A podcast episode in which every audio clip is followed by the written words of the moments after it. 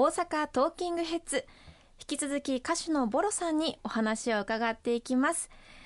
いきなりロックな曲でしたね。思わず拳を突き上げてしまいたくなるそういった一曲でした。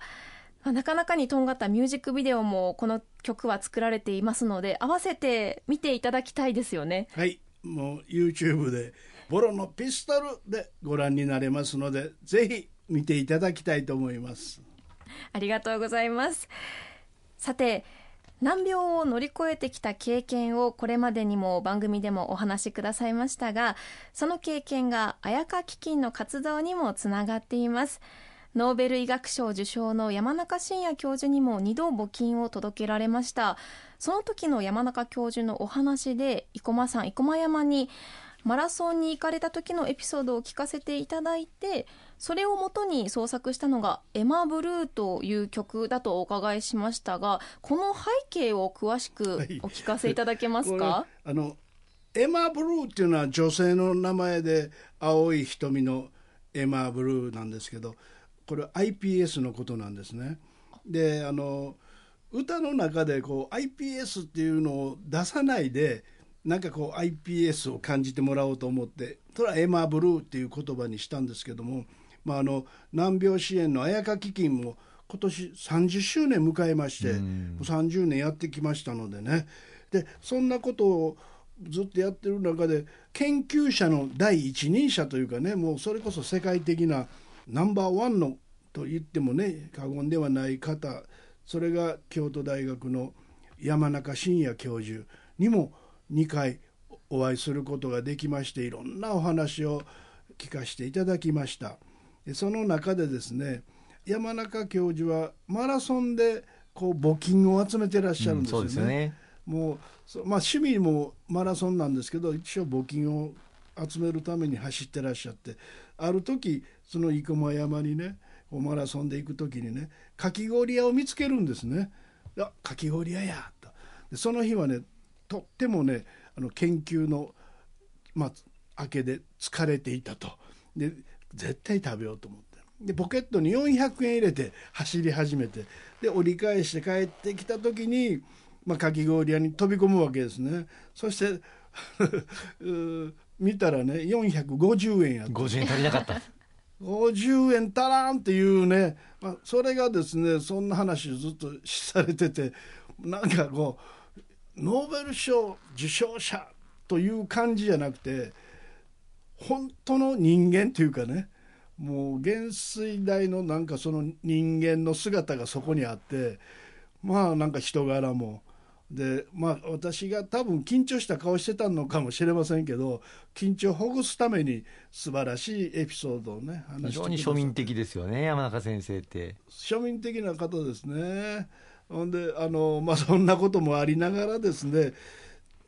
じゃああの山中先生私ねあのそのエピソードを歌にしますって言ったんですよ。えーって50円足らんっていう歌ですかって。まあそうですねって言って。でわあ楽しみだって言ってそそこその場はお別れして。それで作ったのがこの「エマブルーで」あのコインのまあ、いわゆるポケットの中のコインでは買えないものもあるよって歌ってるんですね。でもあの必ずね目的は達成できるよっていうね山中教授に失礼ですけど応援歌なんです。はい。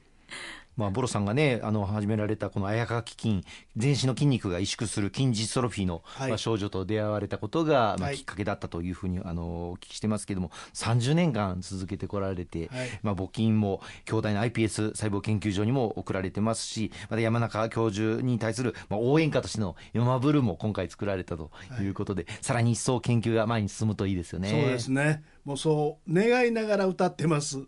そしてあの、まあ、難病闘病と言いますとボロさんも一番長かった闘病は C 型肝炎だと、まあ、お伺いしていますけれども、はい、そちらは克服されて、はい、お酒も少したしなめるようになってきたんですよね。はい、そしてそのほろ酔い気分でギター片手に出来上がった歌が「お月様に願う夜」です。カッティングギターの音色が力強くてそれでいて酔っ払ってきたからメローバージョンが生まれてきたのかなと思ってしまうんですけれども、まあ、こちら2通りのボロさんを楽しめる曲に仕上がりましたよね。はいこの歌はですね、まあ、あの今回あのすごく悲惨なそういうテーマ4曲も反省歌を作ってしまいましたので割とそういう色になってたんですけれども「お月様に願う夜」という歌はですね歌詞が出てこなくて。でもうどないしようかなって思ってるうちに「デバデバデバステバデバ」っていうなんかこう スキャットになっちゃったんですねででもそのまま一応送ったんですよもうあのとりあえず後で歌詞作るからこんなんできたから聞いてって言ってプロデューサーに送ったらすぐ電話がかかってきまして「ボロさんこれですよ!」って言うんですよ。もう叫んでんですよね。えーって。ほんまかいなと思いながらねなんか自分の中で感じたのがそういう雰囲気の電話になってるんですけどね。これなんですよこれなんですよ。これなんかなって思いながら ずっと歌ってたんですけどもね。でもなんか後で気が付いたらねこれが究極の平和へのメッセージなのかもしれないって今そう思って歌ってます。ある意味で内田裕也さんとの約束を果たした史上最高にロックな作品だと思うんですけれども、はい、私たちはボロさんのシャウトを待っていたんだなと再認識させられたような気がします。石川さんはいかがですか？そうですね。あの今のお月様に願う夜の制作の過程を直接あの教えていただきましたけれどもまあボロさんもさっきねまさに平和そのものなのかなというふうに言った通りあのお月様の下でまあほろ酔い気分でお酒を飲むという、この日常の当たり前の日常というものほど大切なものはないということも気づかせていただきますね。はいまあ裕也さんとのお付き合いというかまあ親父と息子みたいな関係ですけどずっと一緒にいる中でまあ、ロックのミュージシャンっていうのはもう若くして死んでいく人が多くてですね、うん、でもうせめてロックまで69歳まで生きてほしいって。ゆうやさんっていうのはすごくロックにこだわる人でいろんなところでロックでロックロックロックまで生きてほしかったよなってこれ口癖だったんです。それでいつもそれを聞いててね私の場合はねよしロックまで生きてやろうと。でロックでまだ歌っててやるぞなんて思ってたんですよ。でだんだんその自分が69歳に近づいてくる中でこの思いがですねずっ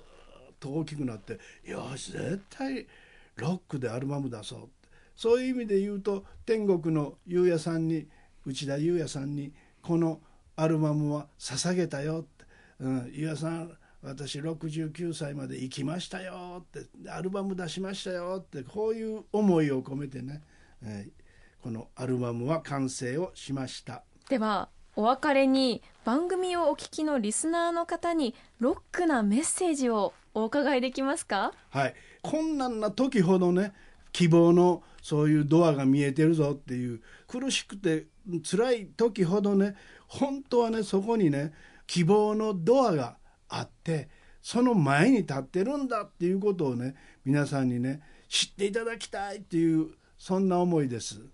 はい頑張りましょう皆さん。そうですね。乗り越えられない困難はありませんし、はい、どんなに真っ暗な深夜であったとしても必ず夜明けというのはやってきますので、はい、その希望を忘れることなく私たちも前に進んでいきたいですね、はい、そうですね。ありがとうございます。それではもう一曲お別れにお届けしながらボロさんとはここでお別れです最後に曲紹介をお願いできますか？はい。ほろ酔いの男がそしておっつきさんに向かってあの子に合わせてよって歌ってます。おっつき様に願う夜ボロでした。ありがとうございます。今日のゲストは歌手のボロさんでした。本当にありがとうございました。ありがとうございました